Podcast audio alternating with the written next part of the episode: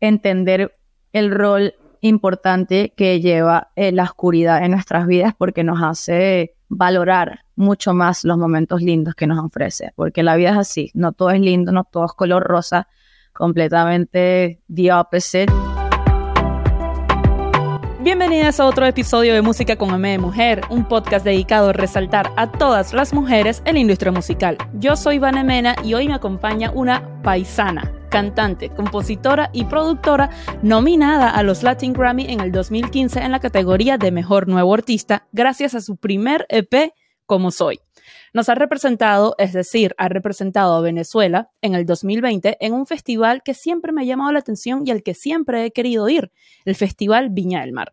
Este año fue lo suficientemente valiente como para cantar el himno de los Estados Unidos en la NFL. Y digo valiente porque sé que muchos artistas han rechazado estas oportunidades porque les da temor equivocarse con el himno de su país. Pero en vez de contarte yo su vida, mejor dejo que sea ella quien lo haga. Así que bienvenida a Música con M de Mujer, Manu Manso. Buenas. Hello. ¿Cómo estamos? ¿Qué más? Feliz, feliz de estar aquí contigo. Salud por ti. Salud. Amiga. Y feliz cumpleaños atrasado. Gracias. Empezando la semana como es, con buena actitud. Bien, sí, así me gusta. Manu, eh, yo voy a, que, a ser sincera con todo el mundo. Yo voy a confesar que esta es la segunda vez que estamos intentando grabar este episodio. Porque no, no tuvimos pequeñas, o sea, dificultades Mercurio no quiso colaborar. Y, y, yo en verdad no soy tan buena como le comentaba con, con los electrónicos. Soy medio bruta, actually. Entonces, pero bueno, no importa, esta ya, ya, ya nos va a servir. La vez pasada tenía un café y tú tenías un vino y yo dije, que hoy toca vino para ya que estar en, estar en otra onda. Exacto. Aunque tu café se veía muy bueno la vez pasada, lástima que... Estaba bien bueno. Quizás quizás comparte un pedacito de, de, lo que se pudo grabar. Exacto, clips, o sea, mire, esto. Solamente para que vean tu café. Esa, esa, estaba bueno, ese día sí me quedó bien barista. Pero mira, lo bueno de que eh, eh, esa vez, ese episodio se haya ido a la mierda es que en ese momento tú no habías sacado que sí, que no. Entonces ahora ya podemos hablar con más libertad de este temón. Ya tenemos más cosas, ya tenemos fecha del disco. Yo pienso que en ese tiempo tampoco sabía la fecha exacta del disco, estaba todo como medio en las nubes. ¿Ves? Todo pasa por algo. Total, porque sabes, yo no sabía qué yo, no sabía qué preguntar y que le pregunto el disco, no le pregunto, qué miedo. Y todavía que no, no podemos, no tenemos, no tenemos fecha, no sabemos nada y que, que bueno, limitaciones. Que mira, hablando de, de que sí que no, bueno, precisamente en ese episodio que la gente no podrá ver, estábamos hablando de que tu instrumento favorito es, es el saxo. Pero aparte del jazz, ¿qué artista o agrupación sientes que influencia en ti ese amor por ese instrumento que se nota muchísimo en, que sí que no? Tengo dos que me vienen así. Una que es muy obvia y la otra tal vez no tan obvia. A mí me encanta Amy Winehouse, fue mi primera maestra. Eh, me encanta, ella me enseñó lo que era el soul y me conecté mucho con ella por su forma de ser y su forma de cantar. Me encantaba la rebeldía que ella tenía en el escenario y, la manera de escribir y también que fue muy fiel a su jazz, su primer disco. Frank es, o sea, uno de mis referentes. Es lo máximo. Y también, bueno, como buena venezolana, guaco. O sea, yo me preguntaba, ¿de dónde viene mis gustos por los metales? ¿Me entiendes? Yo me preguntaba, porque, ok, sí, obviamente Amy Winehouse, pero Amy Winehouse no estaba cuando yo tenía nueve años. Ella es un poco más de nuestra generación. Em, un poco mayor, pero sigue siendo contemporánea. Y yo decía, es obviamente Guaco, porque Guaco tiene todas esas mezclas caribeñas, pero también son muy jazzistas y muy musicales y tienen un estilo muy propio. Y lo que me mueve de la música de Guaco es que no se limitan con los instrumentos y la instrumentación está cabroncísima en todos los aspectos. Y de ahí viene mi amor por los metales. Fue guaco. Para los que no sean de Venezuela, no les vamos a explicar qué es guaco, porque es que guaco Vayan es guaco. a escuchar. Guaco es guaco. guaco es guaco, o sea, es guaco es guaco. definirlo. Y ellos dicen, o sea, no sé, ellos en las canciones hablan de lo que es guaco, pues que es todo, todo, toda la música latinoamericana mezclado con el jazz y con mucha influencia, obviamente venezolana. Jorge Luis Chacín formó parte de Guaco y las letras de Guaco son lo máximo. Ellos son un referente que tal vez no se note tanto en la música mía de ahora, pero yo los admiro mucho y me encanta, me encanta lo que han hecho en toda su carrera. Los he visto mil veces y, o sea, yo los amo profundamente. No, y el sonido de, ahí surge. el, sonido de ellos es tan distintivo que me acuerdo que hace tiempo, hace no sé, como un par de años, yo estaba escuchando a Niña Pastori. Yo soy muy fan de Niña Pastori. Y de repente, o sea, es un tema de ella, no estoy viendo quién la canta ni nada, simplemente al principio reconocí, esta es Niña Pastori sí o sí. Pero en una como que, no sé, en minuto uno o 30 segundos, una cosa así, en la canción, yo empiezo a sentir como un ritmo que yo digo, esto es muy guaco.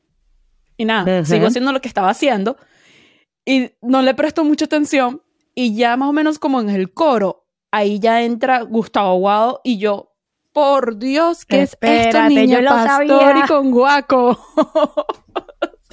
es que se nota, tienen ese como staple que es muy, muy, muy, muy ellos.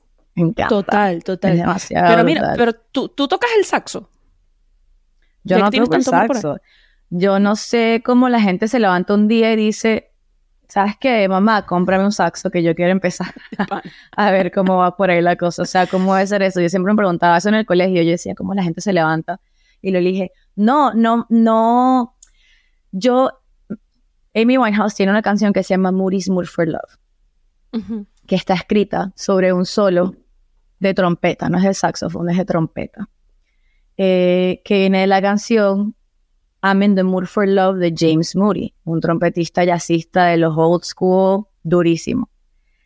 Y ella como buen, buena, muy buena cantante, hace unos intervalos loquísimos que nada más puede hacer una trompeta o un instrumento.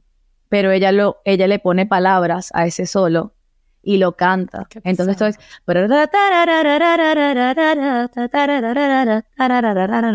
pero es todo la trompeta. Y de ahí viene mi amor por eso. No sé, me parece que, que, la voz, como yo soy, o sea, yo canto, yo no toco ningún instrumento, sino la voz, yo me, me siento muy identificada porque hacemos lo mismo, solamente que yo no tengo el instrumento enfrente, pero somos similares, entonces por eso, ajá, me conecto tanto con ese instrumento. Creo, es lo que acabo de, Digar mi mente en ah, ahorita tuviste la revelación tiene un poco de sentido. Tuve como, es por eso. Sí, me ha encantado esa, pero es que eso, en la voz y el saxo podemos hacer cosas similares que tal vez los otros instrumentos se manifiesten de diferentes maneras. No, no es tan similar. Claro. Mira, y ahorita que estamos hablando de, de que sí, que no, ¿cuál es la historia de, detrás de este tema? Porque ya va, antes de que te me adelantes, yo sé que tu próximo álbum es un poco fuerte todo lo que, mm. todo lo que viviste. una cosita. Pero antes de irnos para allá, primero, vamos con lo que ya salió, que sí que no. ¿Qué te inspiró ese tema? Que sí que no. Como todas mis canciones que son historias de la vida real, que sí que no, viene de una situationship, ¿sabes? Cuando no es no es una relación. Una situationship, de paso. Es un situationship que nunca llega a ser y que esas siempre son las peores, marica. Yo no entiendo por qué. Horrible. Pero es, que son las peores porque... es que sí que no. Por eso es que son las peores. estás en un limbo que uno dice, espérate, pero esto no es, pero sí es, y yo no sé cómo, cómo hablarte y qué, o sea, qué pedirte porque no sé dónde estábamos y yo en esos momentos yo no tenía buena comunicación. Yo no entendía lo que era tener buena comunicación con la gente.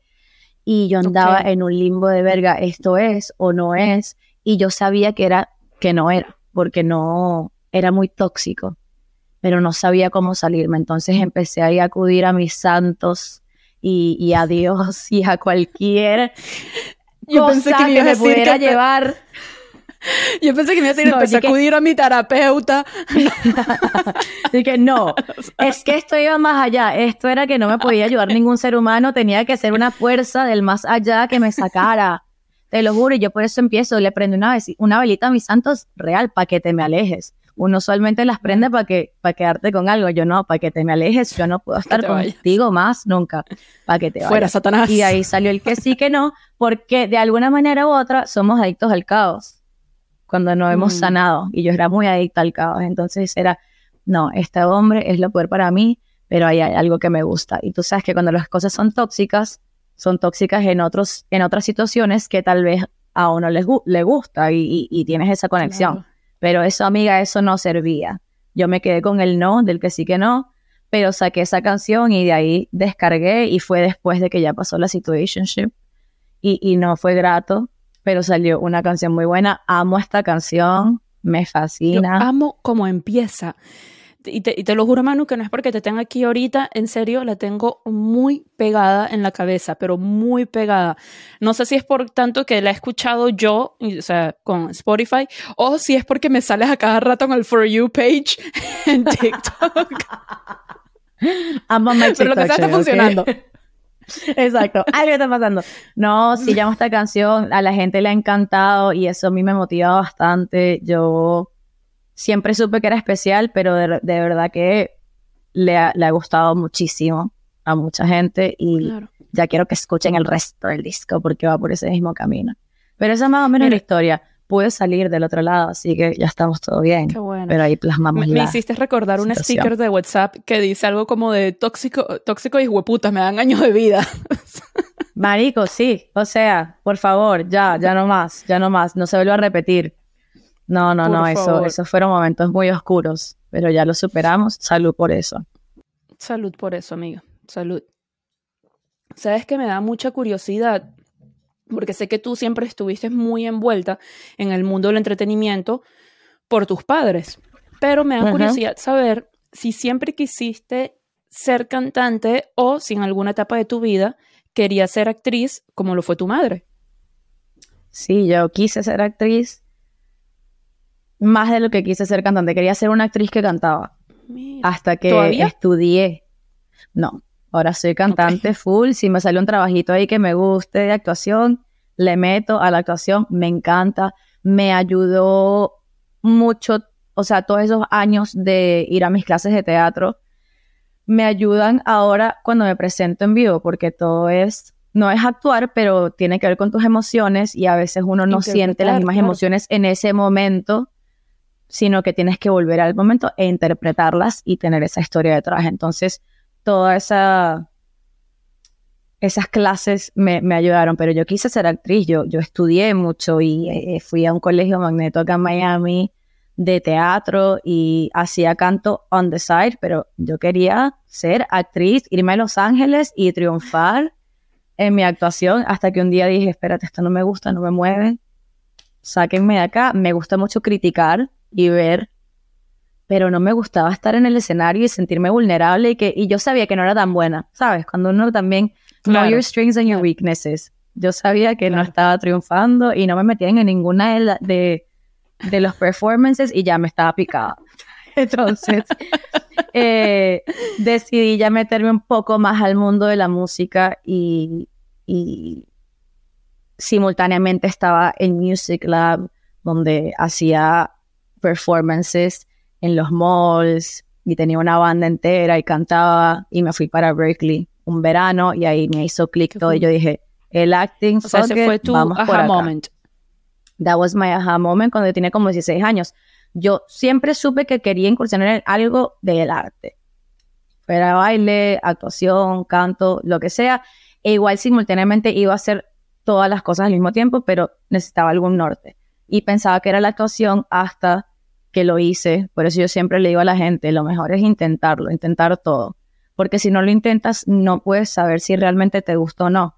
Esta industria no es, y que me lo dijeron mis padres, eh, no es nada más el glitz y el glam de irte a un red carpet y estar ahí. Es mucho trabajo, es mucha disciplina, eh, perseverancia. No es una carrera fácil y tiene muchos altos y bajos.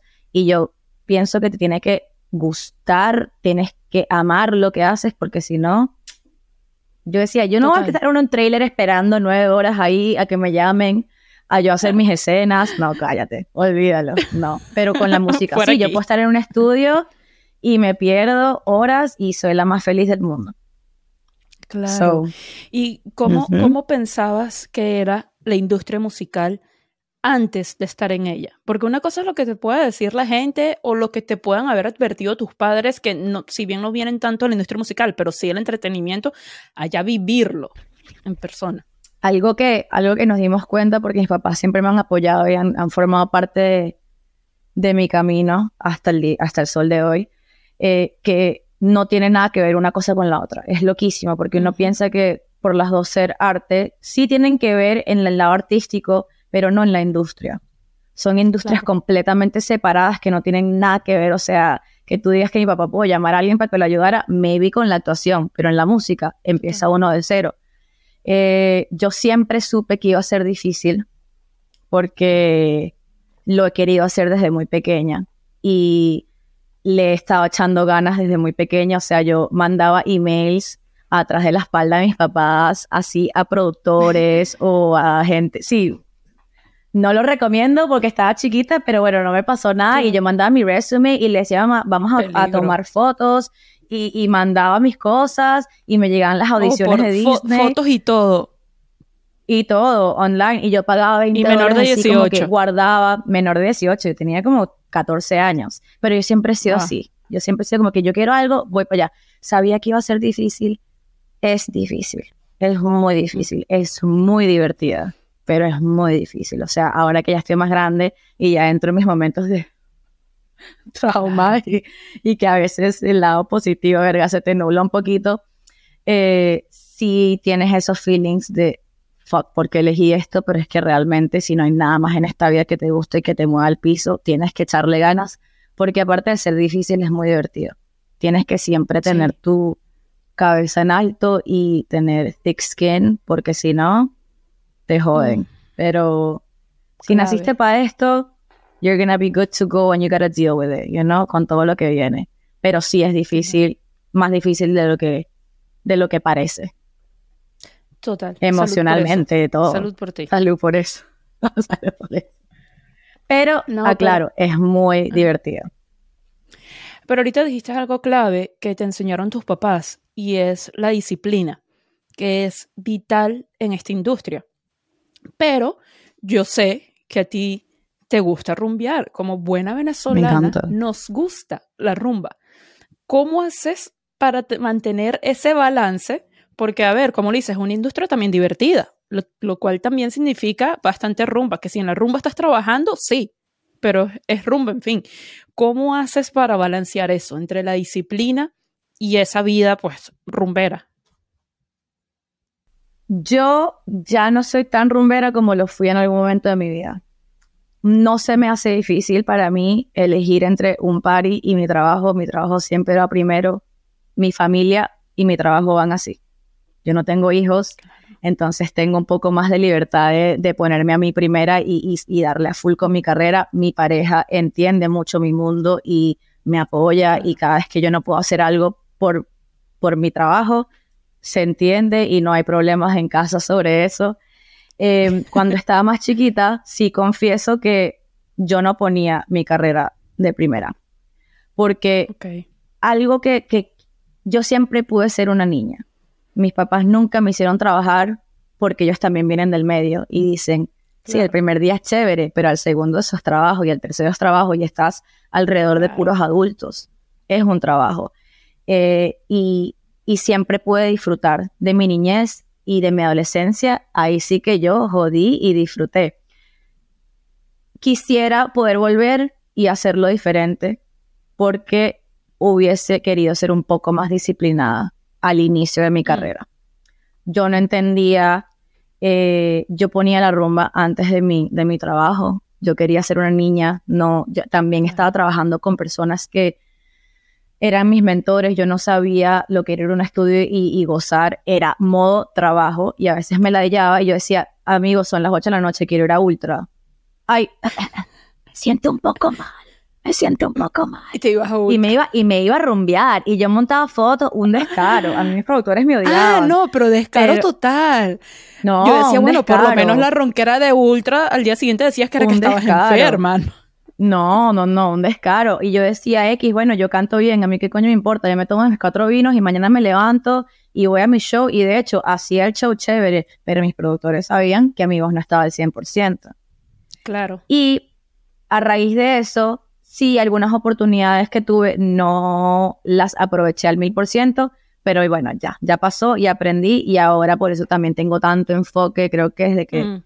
Tuve como 24, 25, ya fue como que, ok, ya, olvídate, aquí es go time, es music, music, music, de resto todo es secundario y, y ya comencé y bueno, la disciplina es lo más importante siempre. Pero eso sí se lo digo. 100% porque yo también soy, o bueno, era, porque ya no rumbeo tanto, muy, muy rumbera. Y también hay veces que, que me digo a mí misma, coño, me hubiese gustado bajarle un poquito a la rumba cuando tenía al principio, principios de mis veintes, eh, finales de tus teens, ¿sabes? Como que me hubiese gustado bajarlo un poco, pero a la vez digo, bueno, no, bien, porque quemé todas esas etapas y me pasa exactamente lo mismo que a ti, que ahora estoy extremadamente enfocada. Como que mi carrera es número uno. Número, a mí no me importa, no me da FOMO perderme rumbas, no me, no me da FOMO nada. O sea, siempre y cuando esté yendo bien a mi carrera.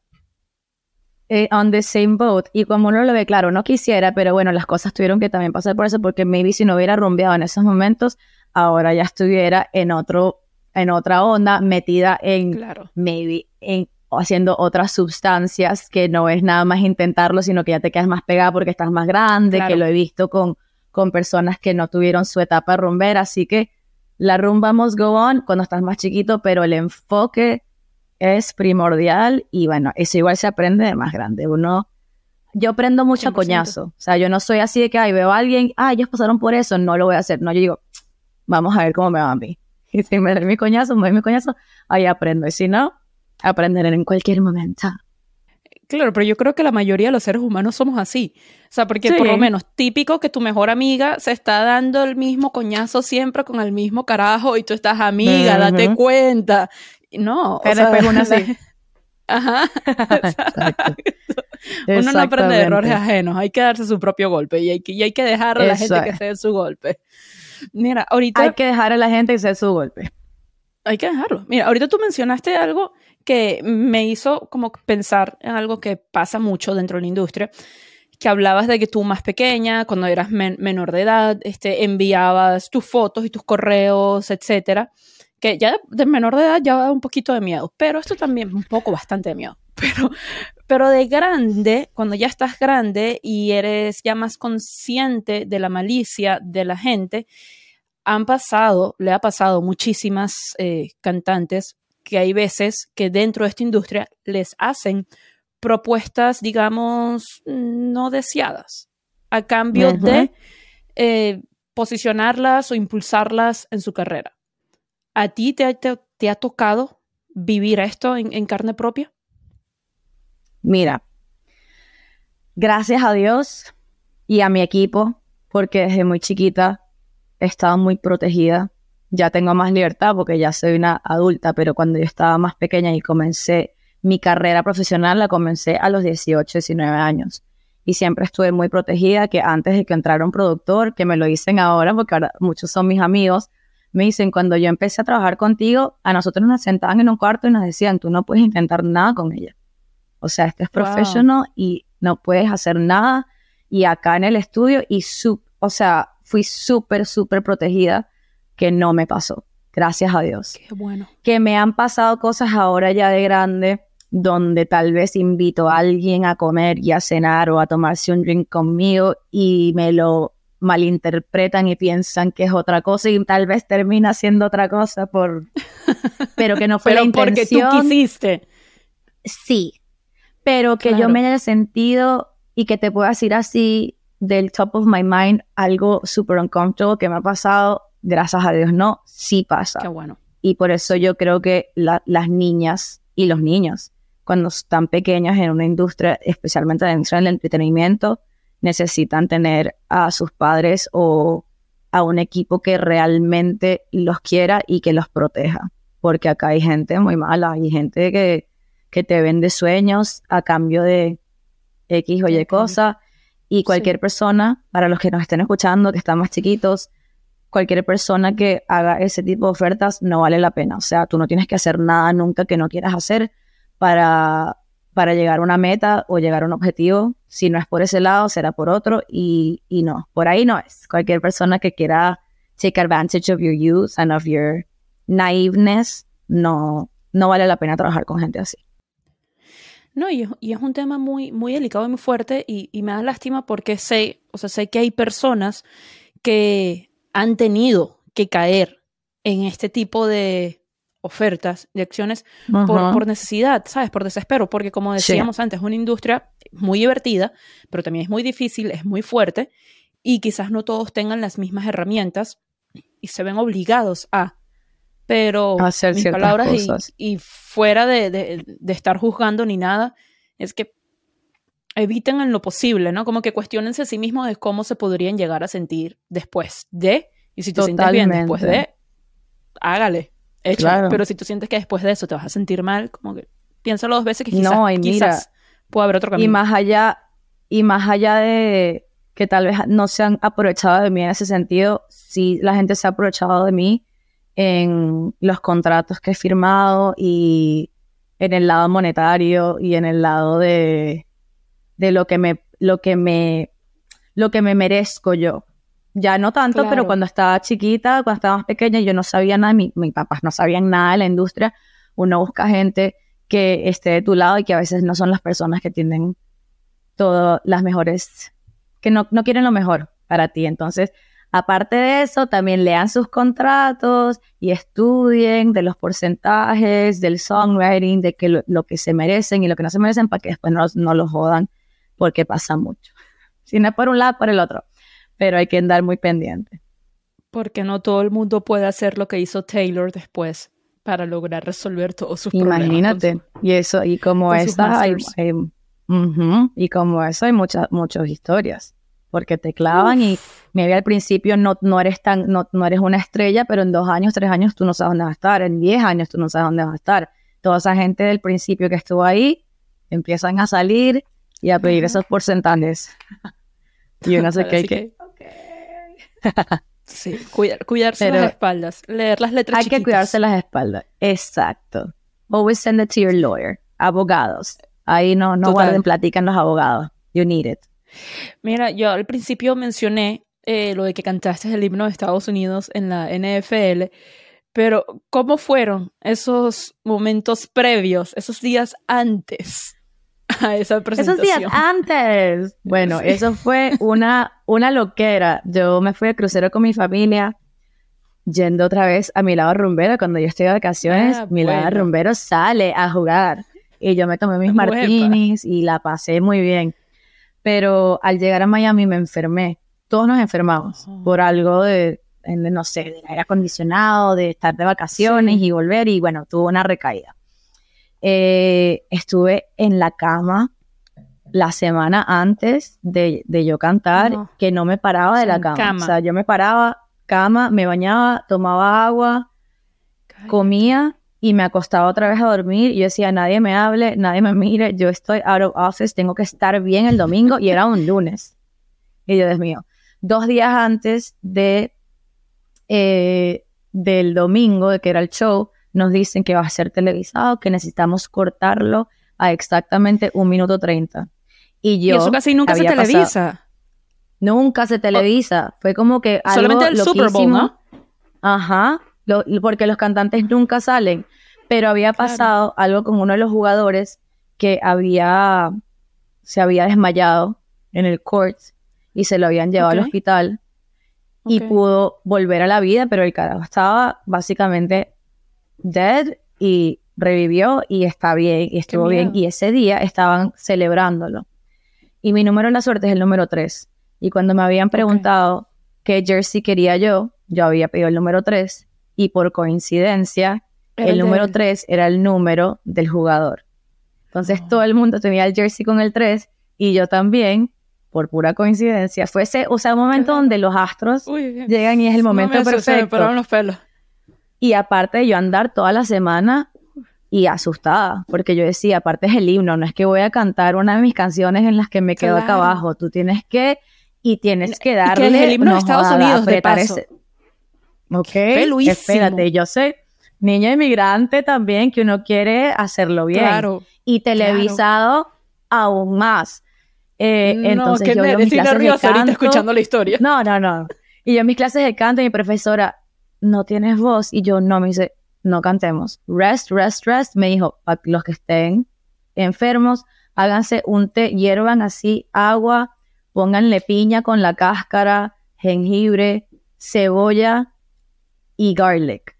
Pongan todo eso ahí, y después se lo toman. Eso te saca todo, todo, te lo juro, es una poción Pero es que hasta el amazing mal de ojo te saca eso. al tal mal de ojo te saca esa vaina. Y yo me tomé eso y te lo juro que ese día fue, o sea, estaba no perfecta, pero estaba bien. Y en el ensayo tosía y llegaba a, la- a las notas altas y tosía y yo, verga, verga. Pero nada, yo recé, lo puse en las manos de Dios. Yo dije, Diosito, canta por mí. Yo solo soy tu beso. Salí, Siento canta por mí. apreté ese culo y me salió chévere. Triunfamos. No, triunfaste. Yo he visto los videos, triunfaste. Salud por eso. Porque. Salud por eso, pero la gente no sabe lo que estuvo en The Back. Pero viene ahí lo de la disciplina. Aplausos, que yo hubiera tenido esto. uh, yo hubiera tenido 18 años y yo hubiera dicho, ah, no, la verga, bueno, yo hago, o sea, después ahí sale como sale. Yo dije, no, a dormir, a descansar, guardar todas las energías para ese minuto y medio que me salga bien y ya después si quiero no a toser hasta el jueves siguiente, tose hasta el jueves siguiente, pero en ese minuto 30 apreté y todo salió chévere y fue una experiencia bellísima porque nunca había cantado el himno nacional americano y en un estadio tan enorme y lo que es el fútbol para Estados Unidos, imagínate. Y aparte era el Total, playoff. No, no, no. Y, fue, y los Dolphins ganaron ese día. Fue, un- fue un buen día. Fue un buen inicio de 2023. No, no, no, no, de verdad que triunfaste, amiga, triunfaste, porque es en serio que Gracias, ese, ese himno de paso, o sea, es hermoso. A mí me parece hermoso ese himno, pero para los cantantes es otro, otro tema. O sea, Es otro nivel. Es otra Es cosa. otro nivel. hay que, hay que, hay que, hay que ensayarlo. Y mira cuántos artistas no les ha ido, que cantan arrechísimo y les ha ido fatal cuando cantan el himno. O, No o que se les caso. olvida la letra. Le, le pasó a Cristina no. Aguilera. No me acuerdo si fue un Super Bowl. Creo que fue un Super Bowl que, que le pasó a ella. que le dio, sí, sí, se le olvidó y, y te critican Sí. y te, ay, fue ho- horrible. Pero no, no tuve que, que lidiar con eso. Por lo menos. Y ya tú habías cantado también el de Venezuela antes, ¿no? En otro Y había evento. cantado el de Venezuela en un juego de béisbol, entonces ya más o menos entendía cómo era el sonido en un estadio. Entonces Claro, fue mi, mi, mi práctica. Yo soy, yo soy fiel creyente, cuando empezamos este podcast, todo pasa por algo y estuve preparada. ¿Me entiendes? Fue como que ese Claro. momento de, hay una oportunidad, estuve preparada, ya tenía ese pequeño warm-up que lo había hecho Claro. y ya era simplemente, bueno, dale. Y tener ese confidence también de que, verga, le iba a romper y no dejar que mis nervios se llevaran lo mejor de mí. Que ellos se robaran el Hay show. que claro. centrarse, exacto. Oye, eh, pero tocando el tema de tu nominación en los Grammys, que no, no quiero pasar eso por alto, y ahorita hablando de lo que tú pensabas como era la industria antes de estar dentro de la industria y darte cuenta cómo realmente es, fue a ti, porque ahora no me sorprendería si fuiste tú, ya que tú misma mandabas tu, tu foto y tu, y tu speech cuando tenías menos de 18, pero fue a ti a quien se le ocurrió mandar tu música a los Grammys para, para la ceremonia del 2015. Cero, o sea, cero. Sí, como te decía, yo estaba ultra, Ultra Music Fest y Miami Music Week, Claro. que Grammys ni que Grammys. Yo quería cantar. Yo quería cantar y, y tenía eso muy bonito que es de la inocencia de yo lo que quiero es cantar. De resto no sé nada y francamente no me importaba, yo quería cantar. Y con mi productor en ese momento, Juan Juan Carlos Pérez Soto, hicimos un proyecto independiente. Yo llegué de, de, Boston, de Berkeley, donde yo estudié dos años, no me gradué porque me quise salir y ya comenzar mi carrera. Allá yo descubrí eh, lo que es el neo soul y conecté mucho más Mm. con el soul porque yo venía del jazz, yo conocía a la Fitzgerald, Sarah Vaughan, todas las grandes Sí. del jazz, pero no conocía lo que era el soul y lo que era el neo soul por vivir en Miami también, o sea, ser latina en Miami somos muy latinos, o sea, tenemos mucha influencia de la música latina, no de la música estadounidense. Y cuando yo llego allá y descubro artistas como, eh, o sea, a Amy ya la conocía, pero ponte a Erica Badu y a Jill Scott y a todas estas mujeres que hacen hip hop, jazz y soul. Y yo, wait, that's my shit. Yo amo a Biggie, yo soy hip hopera, yo soy reggaetonera hasta no poder más. Y mezclado con el soul, me encantó. Entonces yo vengo, hablo con Juan Carlos y le digo, vamos a hacer un proyecto con estas influencias. Empezamos a escribirlo en inglés y él me dice, ¿por qué no lo hacemos en español? Tú eres venezolana. Y yo, ok, pero como yo estudié en Miami, yo aprendí en inglés y yo no leía en inglés. Claro. Y ahí viene mi papá otra vez, me dice, toma estos ¿No leías en inglés o no leías en español? sorry, no leía en español, leía todo en inglés y estudiaba en inglés. Y me da estos libros en español y yo soy ADHD, entonces yo no puedo leer novelas, yo puedo leer poesía. Y yo comencé escribiendo, leyendo poesía, porque son cortos, entonces tengo el attention span suficiente para leerlos. Y, y empiezo a leer y a, reconectar. Así, haya sido así, obviamente yo hablaba español toda mi vida, ¿entiendes? En mi casa, en mi hogar, soy venezolanísima. Pero una cosa es leer y, y, y, como que reconectar también con eso, empezar a pensar más así en mis ideas, pensarlas en español. Y trabajo con Tommy Torres en mi primer proyecto, trabajo con Luis Enrique, que de hecho tengo una canción con Luis Enrique en este nuevo proyecto. Eh, trabajé con Alex Ubago, que lo amo y en ese entonces era even, even more y empezamos a sacar estas canciones en español pop pero con influencias del neo soul y mi voz es bien soul, la cosa, tengo el rasp y la cosa y, y Juan Carlos decía para los Grammys esto, para los Grammys y yo ustedes están locos o sea, ¿qué Grammy ni qué Grammy si yo, sí, que, que ¿Quién soy yo? Una niñita que acaba de salir del colegio que no, que, ¿qué Grammy ni qué Grammy? pero ellos se encargaron de hacer todo ese trámite y yo me levanto el día de las nominaciones y yo escucho que en mi casa nadie está gritando, yo vivía con mi mamá, obviamente tenía 19, tenía como 20 años. Nadie está gritando. Nadie está gritando y me llama Juan Carlos y digo, ay, no le voy a contestar para que me, para que me anden diciendo, ay, tranquila, no pasó, pero todo... Save it, I don't want to hear none of that shit. Y de la nada viene mi mamá y entra gritando. Y yo así. Qué locura. ¿No te lo ah, creías? es que no, yo no captaba. Yo era como que, ah, qué cool. ¿Me entiendes? Como que no. O sea, tú no sabías, tú no caías en la magnitud. Porque yo era una niña que acaba de llegar de Boston, que la habían casi que botado del colegio porque yo no iba a clase, ¿me entiendes? Yo estaba haciendo música porque yo quería hacer música, no porque quería un Grammy. Porque quería hacer música y quería cantar, y era lo que me encantaba, es lo que me encanta. Y cuando llega esa noticia, yo, wow, y yo lo que pienso, digo, qué arrecho, voy a poder estar en el red carpet y voy a conocer a Nicky Jam. Eso era lo único. lo único que yo pensaba, yo era, qué cool. Y si me encuentro a J-Lo o vainas así, como que bien, ¿sabes? De bien fan, bien modo fan de, wow, todo el mundo que yo voy a conocer en este red carpet. Y me visto a Ángel Sánchez y fui para New York y me mi vestido y me dieron unas joyas así espectaculares, las joyas más caras que yo me había puesto en este, ese momento. O sea, alucinante todo, pero me lo tomé como muy suave, muy chill. Yo, ah, qué chévere, bueno, una experiencia. Y de hecho, yo fui a gozar. Yo fui, yo todo el award me acuerdo, yo paraba bailando y gozaba y yo veía, yo me sentía como que no, yo no era parte de eso, sino que estaba como ahí, no sé, gozando. Como invitada, ya. Sí, como invitada. Yo no, no me, no me, yo no entendía la magnitud de lo que significaba eso. Que yo era nominada, que estuvo nominada, mejor no artista, y yo no entendía.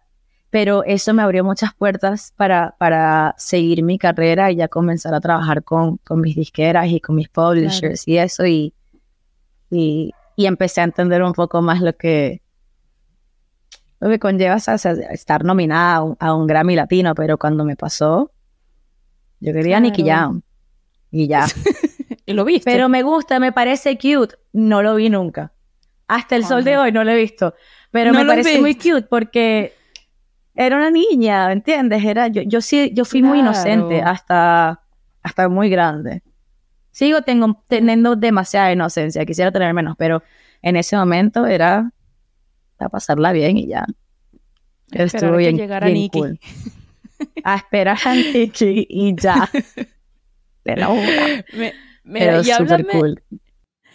Y háblame de Viña del Mar, porque si no me equivoco, fue una experiencia un poco agridulce para ti, porque coincidió también con la época que habían eh, muchas protestas en, en Chile, que si bien no tenía nada que ver con el festival, me imagino que los afectó también de alguna manera. Sí, Chile estaba pasando por un momento súper intenso de su estallido social. Eh, como buenas venezolanas conocemos cómo huele una bomba lacrimógena y yo recuerdo estar en nuestro hotel y mi madre también. Estábamos ahí y empezamos a oler este olor rancio, así como a gas. Y nosotros, esto es una bomba lacrimógena, espérate, y vemos hacia el lado. buscando la pasta de dientes para ponértela. Exacto, para meter la vaina, el vinagre.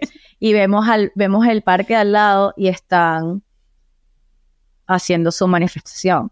Y en el, en el hotel donde nos, nos, estábamos hospedando es el, un hotel icónico de Viña del Mar donde se quedan todas las se quedaban las estrellas anteriormente. Ya el hotel no estaba como que a ese nivel más, entonces empezaron a atacar el hotel. O sea, se metieron al hotel, rompieron la ventana adentro y nosotros todos en un cuarto viendo las noticias y no nos venían a rescatar. Y en un punto dijeron que ya habíamos salido y nosotros estábamos allá adentro todavía todos cagados. Y aparte, ese era el primer día de presentaciones en Viña.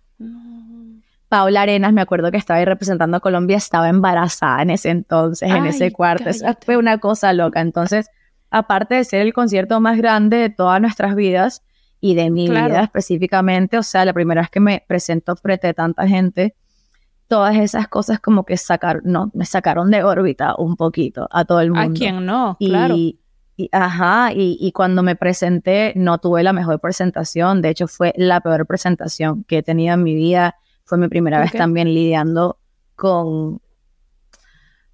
Me presenté con una canción, yo no tengo, o sea, cuando tú tienes tu equipo de sonido, sí. tú estás confident que puedes hacerlo y ellos entienden cómo es tu voz y te, y te hacen lo que te tienes que hacer. Yo no tenía mis in-ears. Yo, aparte, acababa de firmar con una disquera. Yo estaba con Universal en ese momento. Fue justo antes de la pandemia. Estaba trabajando un disco. Eh, no me había comprado mis in-ears que eran de, o sea, para mis oídos, sino que tenía los genéricos. Claro. Me llegan a Viña, alguien de la banda de, de Ana Gabriel me los trajo de Miami me los dio, yo tuve mi, mi, nada más para mi segundo ensayo los tuve, estábamos repasando la canción una sola vez. Como te decía que mis nervios no me ganaron en lo de los Dolphins porque ya estaba preparada, aquí mis nervios me ganaron y yo no tenía monitoreo enfrente, empiezo a escuchar, no me escucho en mis in-ears, ellos te tapan todo lo que te escuchas a ti, tú no escuchas el, a la gente en el público y yo no estaba acostumbrada a eso. Me friqueo, me saqué uno de los in-ears, no, marica, chao, adiós. Error. Error fatal y fue que me dejé llevar por mis nervios. Me dejé llevar y, actué emocionalmente en vez de estar en un modo chill y, ¿sabes? Confiar en mí y en mi, y en mi voz. Entonces me quité eso y la cagué. Entonces tengo una otra oportunidad al día siguiente y la cagué otra vez. La cagué otra vez, porque así. ¿Qué hiciste? Por la misma vaina, me cagué. Yo decía, no me escucho, no me escucho, no entiendo. Aparte ya me habían dicho de todo por, el, por las redes sociales, como la gente, que la gente es muy cruel. y me habían dicho de todo. Y ya yo me sentía como un poco, mm, ¿sabes? No, no, no, tenía los ánimos tan altos. Y al día siguiente pasa lo mismo y la gente empieza otra vez, no, que esta no canta nada, no, que estoy lo otro, ta, ta, ta, ta, ta sin entender todo lo que está pasando y todo lo que ha pasado. Y yo me recuerdo que yo salí del escenario, agarro mi teléfono, empiezo a leer los comentarios y mi primera vez con opinión pública, lidiando con opinión pública a ese nivel, y me echo, me voy al baño y me tiro al piso, así, drama, yo sé también drama, pero drama a llorar. No, pero aquí era válido. Histéricamente, ahí era válido. Histéricamente. Y también por, por pena, porque eso da pena y te da vergüenza que la gente te vea así. Porque claro, si es la primera vez que me ves, uno va a creer que dice, no, esta carita no canta nada. Y yo, pues te lo juro, yo canto. Y fue horrible. Y bueno, ahí llega el segue de que llego a Miami, llega la cuarentena. Mm. Yo tenía muchos planes a futuro y todo se pone en pausa. Qué Mi papá se enferma, se enferma mi abuela, mi abuela fallece el Por- día por- después de por mi COVID, cumpleaños por COVID No y jodas. fue el día después de mi cumpleaños que lo tuve que, ah, lo tuve que festejar en mi casa que yo compartía con mi pareja en ese entonces, sin ver a mi familia. Yo soy muy de cumpleaños, a mí me encanta compartir con mi familia, con mis amigos y, y pasarla bien. Y al día siguiente me levanto, mi mamá me da la noticia que mi abuela falleció, se fue a otro plano. Y como al mes y medio me entero que mi pareja en ese entonces me estaba montando cachos No. En, con unas strippers. No, y es con novela. ¿Con unas unas strippers? Me mandaron con video. Amiga, eso fue. Amigo, si estás y escuchando yo esto, agarré. coño, y tu yo- madre. eh, Una, coño, tu madre. Y yo agarré mis vainas y dije, No. chao, adiós. O sea, mi corazón, que en la pérdida de mi abuela para mí fue muy fuerte. Porque mi abuela y yo éramos así. Ella tenía 90 años Entiendo. y, eh, o sea, ella estuviera aquí si no hubiera sido por lo de COVID. Again, todo pasa por algo. Ya yo mi luto lo llevo en mí, sé cómo controlarlo y cómo lidiar con él, pero para mí fue una, un, momento muy importante en mi aprendizaje eh, y mi crecimiento como persona, mi crecimiento emocional. Y, y- y yo dije, ¿cómo este hijo de su madre me va a hacer esto después de lo que yo acabo de vivir? ¿Me entiendes? Claro. O sea, no, no, Claro que no. Y me fui y, y de ahí surge todo eh, el inicio de el proyecto que voy a lanzar el 26 de mayo, que se llama Luna en Géminis, por todas esas Vamos. vivencias que yo tuve en el 2020. Así que de ahí yo empiezo a, a entender por qué Esto- las esto cosas malas pasan en esta lining. vida. Super good silver lining. I mean, like, I'm silver lining queen. Yo elijo verle el lado positivo absolutamente todo. I have toxic positivity, pero yo vivo mi vida de esa manera. And I'll be fucking damn delusional before I am a sad, depressed bitch. Period. Yo Bien, no sufro tampoco de, de depresión crónica. O sea, full transparency. Yo sé que hay personas que, que sí tienen eso, que no lo pueden controlar. Yo, gracias a Dios, Claro. no, no sufro de eso. Entonces, yo, eh, mi terapia es la música, al mil por ciento, y Mm. siempre lo ha sido. Pero en ese momento, where I was en un hoyo, tratando Claro. de no meterme y quedarme en ese hoyo, yo dije, espérate, yo tengo que, que ir al estudio. Y empiezo a ir al estudio, empiezo a escribir, y después mi disquera me dice que ya no van a poder seguir conmigo más porque hay muchos budget cuts. Era COVID, la gente estaba pasando por momentos muy... Marica, fueron, fueron golpes, golpe tras golpe, tras golpe, tras golpe. Y yo siempre digo que, wow, todo mi trauma que no tuve en mi infancia, lo tuve ese año. tres Y la años. vida me, me mató Bueno, a ese año. coñazos. Ese año, más que todo. Y, y la vida me mató a coñazos y yo lo superé gracias a que yo tengo este outlet que es mi música y escribir mis, mis vivencias en canciones. Y yo nunca escribo cosas tristes, sino que me gusta hablar del silver lining y del aprendizaje. Y de ahí surge todo el concepto del disco que es entender el rol importante que lleva eh, la oscuridad en nuestras vidas porque nos hace valorar mucho más los momentos lindos que nos ofrece, porque la vida es así, no todo es lindo, no todo es color rosa, completamente the opposite, y yo me llevo eso, de toda esa experiencia, porque de verdad que me ayudó también, me ayudó a ver el mundo distinto, eh, de, eh, no sé, después de, de- de vivir esas cosas, me salió una sensibilidad que yo no había conocido, me convertí en otra persona, o sea, same, same, but different. Y mi luna está en Géminis, llamo el zodiaco, Y la luna. Me estás hablando en chino ahorita, pero. Ah, bueno, tranquila, que ahí, ahí, Porque yo explico, mira, tu, tu, tu sun sign, que es tu signo normal con el que naciste, usualmente el que la gente sabe, yo soy Aries. Y ese sun sign es como yo me veo, como la, o sea, yo y, y tú y todos nos vemos a nosotros mismos. Y después tu ascendente, que es tu rising sign, es como te perciben los demás. Yo soy Escorpio. Y tu luna es, yo, es, son tus emociones, como tú lidias con tus emociones. Y yo soy Géminis. Y en mi vida siempre ha estado presente la dualidad. Yo soy muy rumbera, pero también me gusta estudiar y siento que soy una persona que le gusta la cultura y le gusta aprender y saber de las cosas de la vida. Y también soy un desacato total en la discoteca tomándome cuatro shots, perreando encima de la mesa haciendo un show. ¿Me entiendes? Ahí como debe ser. Soy como ambas, debe ser. Como debe ser. Soy ambas. Y, si ya saben cómo soy, ¿para qué me invitan? ¿Para qué me invitan? Exacto. La diversión, tranquila. Pero siempre ha estado muy presente y el yin yang el bueno, lo bueno y lo malo, el Géminis, de ahí como que me vino la idea, ok, la luna es la que lideriza las emociones, la música para mí y bueno, para todo el mundo es emoción. Y son tus emociones. Y blanco y negro, yin yang, bueno y malo, dos lados que son distintos, pero que coexisten perfectamente y tienen que ver uno con el otro más de lo que pensamos. Y ahí surge todo ese concepto. Entonces el disco es muy oscuro, en los acordes y, cuando lo escuchas es algo bien chile, es para tomarte un vinito, fumarte algo, estar en tu casa, como música de background. Mis influencias fue mucho Buda Bar, Sade, cosas bien relax, pero que tienen actitud. Eh, y bueno, a mí me encanta el reggaetón y me encanta el trap, entonces le metí muchas influencias ahí en el beat y, y como yo escribo.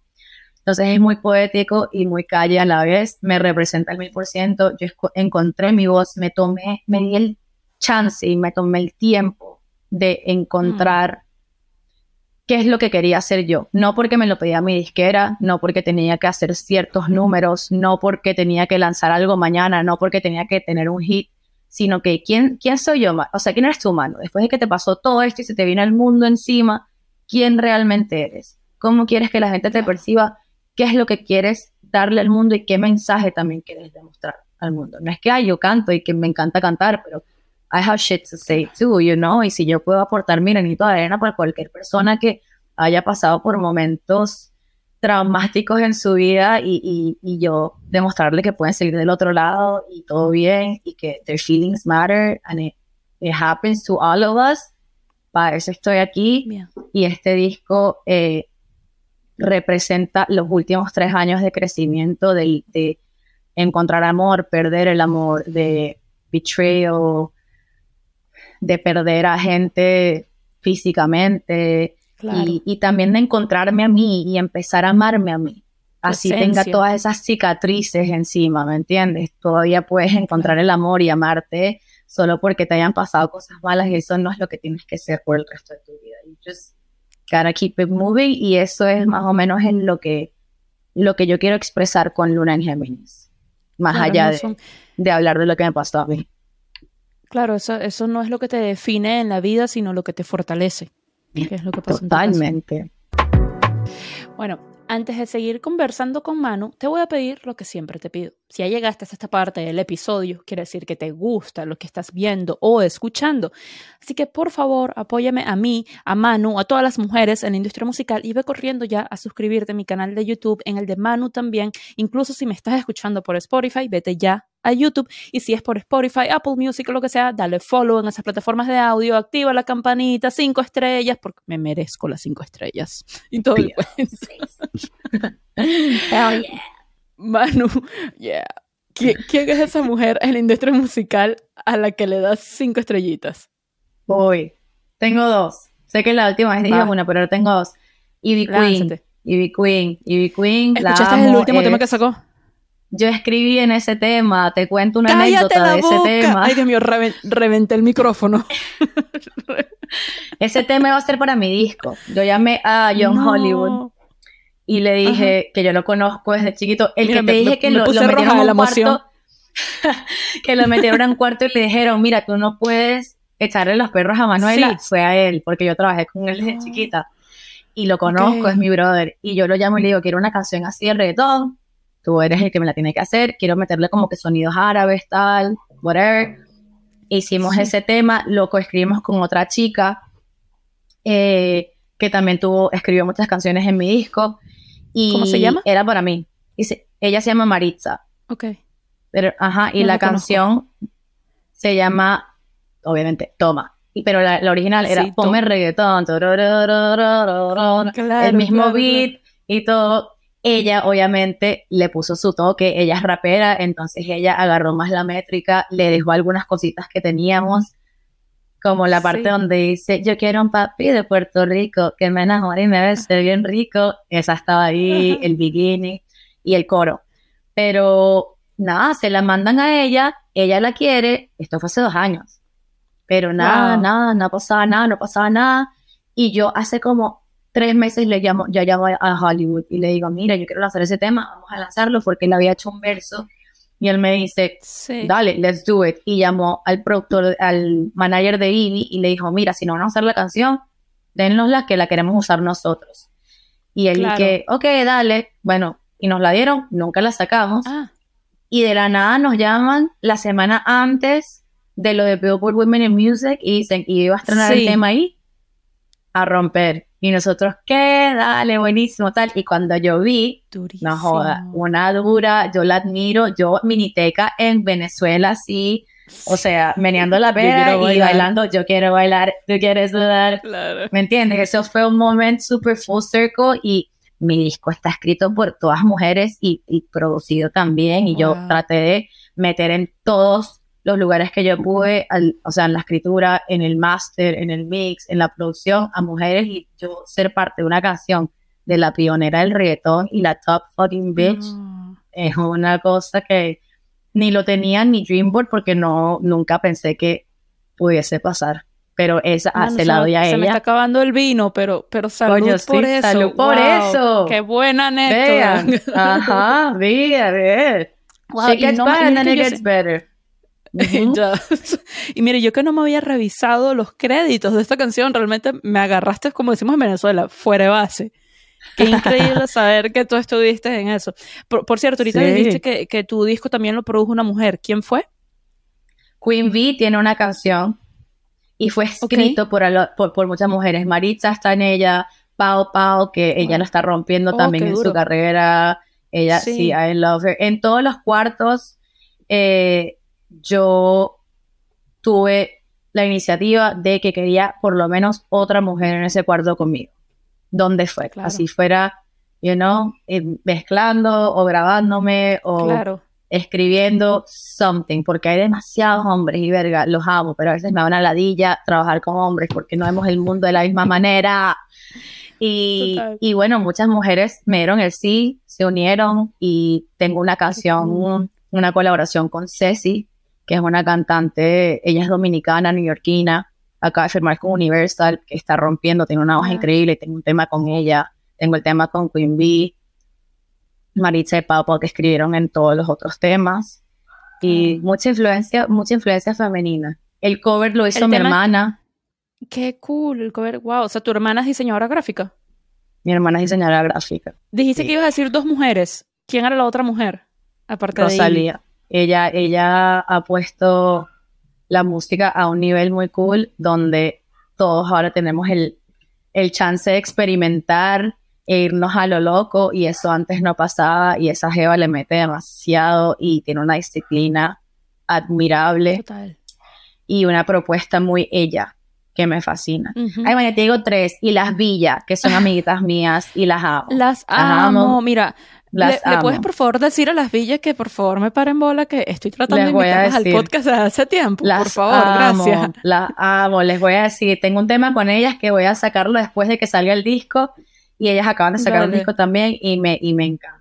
Yo les digo, yo les digo. Ya se apunta. Vale, por, ahí, por ahí estoy en conversación con, con varias amigas de ellas que son artistas también. Ya una pasó por el podcast, Valeria Sandoval. Hay otra con la que estoy hablando, no voy a decir todavía. No voy a decir todavía quién es para, para no spoilear, pero que también es muy amiga de ellas. Me faltan ustedes, coño. Ya, las villas coming aquí. We're telling them, we're telling them. De una. Está, decretado, decretadísimo. Me encanta, me encanta. Manu, y tres canciones de artistas femeninas, obviamente, que tengas on repeat o que sean como un himno para ti. Toma, de, la, de nuestra girl Evie Queen, obviamente. Em, les recomiendo así Amy Winehouse, Smooth for Love, me encanta, como les comenté anteriormente. Y qué más les puedo decir? Así que me gusta full. El disco de Las Villas me gusta. El disco de Paula Sendejas también está muy duro. Duras. o sea, me encanta que ella fue por discos. Ella me encanta. no, pero está bien, es válido. Me fui por disco, disco, otro nivel. Disco. Manu, en serio, qué gusto haberte tenido por segunda vez, aunque ante los demás esta es la primera vez en el podcast. La segunda es la vencida. Exacto, no vamos a necesitar una tercera. Exacto, casi. Ahorita entramos en pánico. Casi. casi. La dije que no, pero está quedando buenísima, es... inspiradas.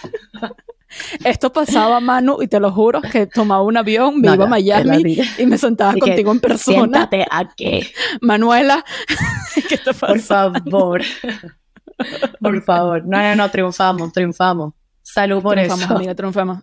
Pero con agua no se brinda, ¿viste? Yo dejé la última ah, gota del vino. La última gota, mira. salud por eso. Y salud por Luna en Géminis. Al final. verdad que vas a romper. Vas a romper, no tengo ni la menor duda. Ya solamente con sí que no, ya estás rompiendo, imagínate cuando salga Luna en Géminis.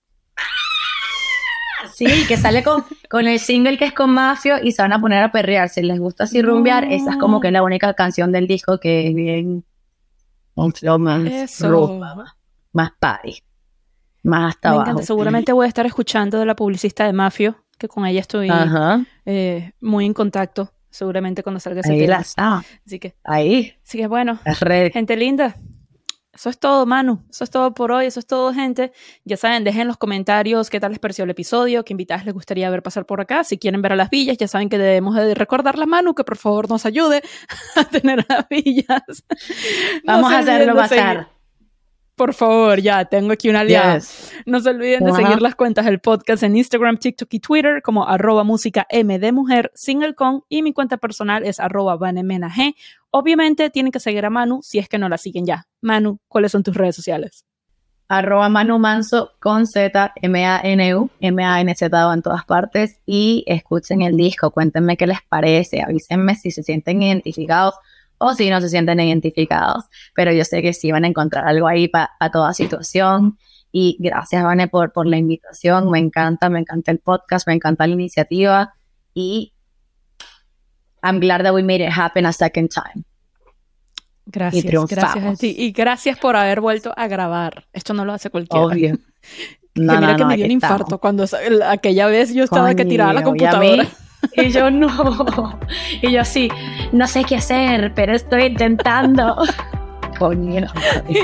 Pero ya. Por favor, Bill Gates, apodérate de mí. Exacto. Help me. Ladilla. Bueno, Manu, en serio, qué gusto conversar contigo. Bye.